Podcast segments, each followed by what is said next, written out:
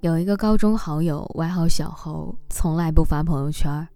高中的时候，他是个学霸，高考读了国内很好的一所大学，毕业以后去德国读的研究生。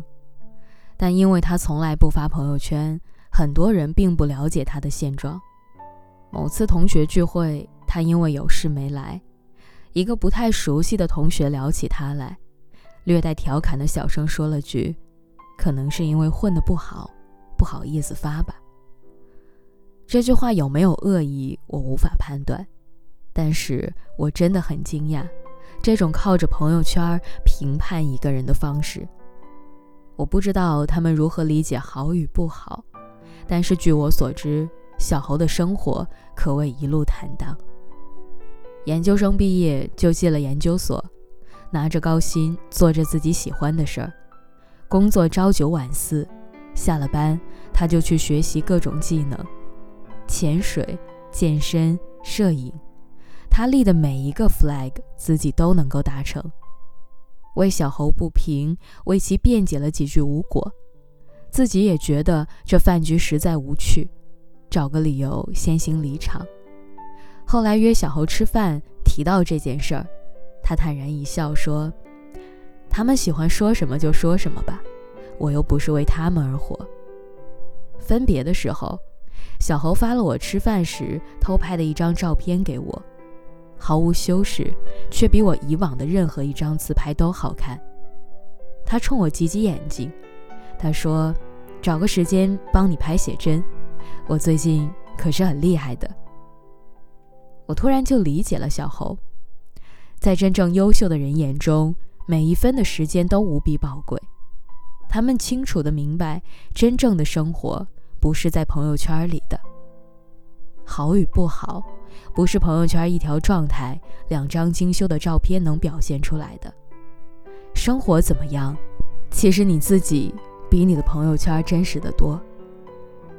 这几年，其实身边越来越多的人都关闭了朋友圈，没有什么特别的理由，只不过看清了现实：世界是自己的，与他人毫无关系。年少时，开心的时候希望得到别人的认可，难过的时候想要被人安慰。每发一次状态，每隔几分钟都想要看一下谁点赞了，谁评论了。后来渐渐发现，朋友圈的点赞之交缓解不了现实的孤独，而真正关心你的人，也并不靠着这一个点赞来表现。那些互动的多的。反而是七分看热闹，两分看笑话，一分打发时间，而自己展示给大家的，似乎也并不是真正的自己。谁也不想在朋友圈里活得太差，于是每一条朋友圈都要精心修饰，哪怕私底下是一团糟糕，朋友圈里也常常是一片岁月静好。就像蔡康永曾在一个访谈里说道。我们看一下自己的朋友圈就知道，为了要营造给别人看的橱窗，我们压抑了多少自己。可我们靠朋友圈找慰藉，最后却陷入了更大的恐慌，甚至没有人点赞，没有人回复，都会影响到自己的情绪。这种朋友圈，真的是没有意义的。人性一个最大的弱点就是，在意别人如何看待自己。如果想变成精修过后的样子，那就去健身护肤；如果想要喜欢的人关心，就去约对方见面；如果想变成优秀的人，就把 flag 立到自己的心里，然后去试试。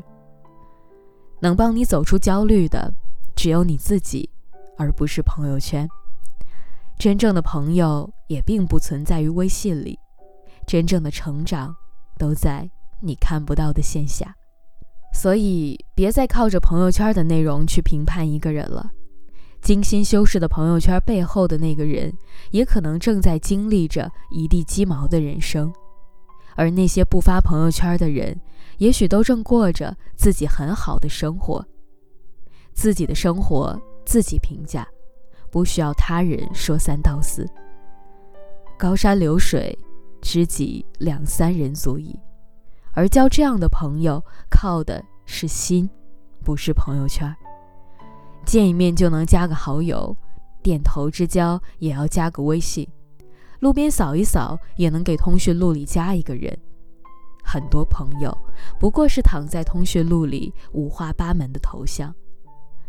好友越多越孤独，几百几千个好友，真正关心自己的也不过就是二三。很喜欢一句话，想要分享给大家：用朋友圈去记录生活，别为了记录去活在朋友圈。你可以在朋友圈里分享自己真正想分享的。但大可不必为了别人的眼光和安慰而活，也希望有一天你可以不必发朋友圈，因为无论最爱的人和最好的朋友，都会在身边。就像蔡康永说的：“我要恭喜那些不发朋友圈的人，把大部分心力拿去应对真实的生活，恭喜他们，找到了生活的中心。想要的生活自己去拼。”想要的远方就立刻上路，愿我们永远比朋友圈里的自己活得更好。